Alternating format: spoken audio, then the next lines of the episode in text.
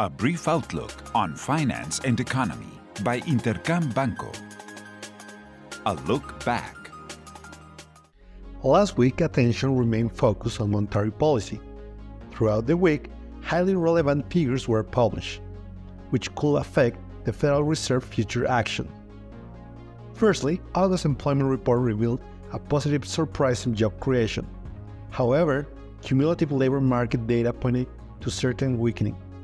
Additionally, personal consumption expenditure in the United States accelerated, but PCE inflation remained relatively low and in line with the Fed's inflation target.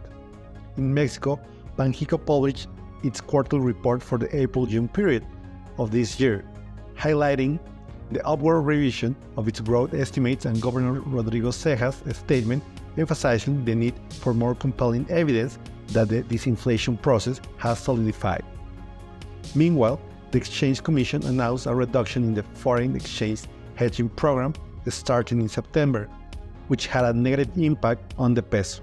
However, the effect of this reduction are expected to gradually fade. Lastly, the IGAE reported a 4.0% growth in June, while the GDP recorded an annual 3.6% increase in the second quarter, confirming resilience in Mexico's economy. What's ahead? This week, attention will focus on inflationary and economic activity figures. In Mexico, INEGI will publish inflationary data for August. We'll also have figures for gross fixed investment and private consumption in June. In China, inflationary figures and trade balance data will be released, both for August.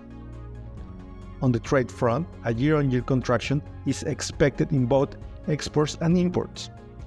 Regarding the Eurozone, retail sales figures for July will be published, with expectation of continued declines in monthly and annual readings. Producer price inflation data for the same month is also expected to be made known. Analysts expect negative changes of minus 0.5% on a monthly basis and minus 7.6% on an annual basis. Lastly, in the United States, the service ISM for August will be released. Forecasts expect a slower pace of expansion. Additionally, the Fed will publish the Beige Book, which will provide qualitative insight into economic condition by district. I hope you have a great week. I am Luis Valdez Villalba. This was a brief outlook on finance and economy by Intercam Banco. Follow us on social media and listen to our podcast at intercam.com.mx.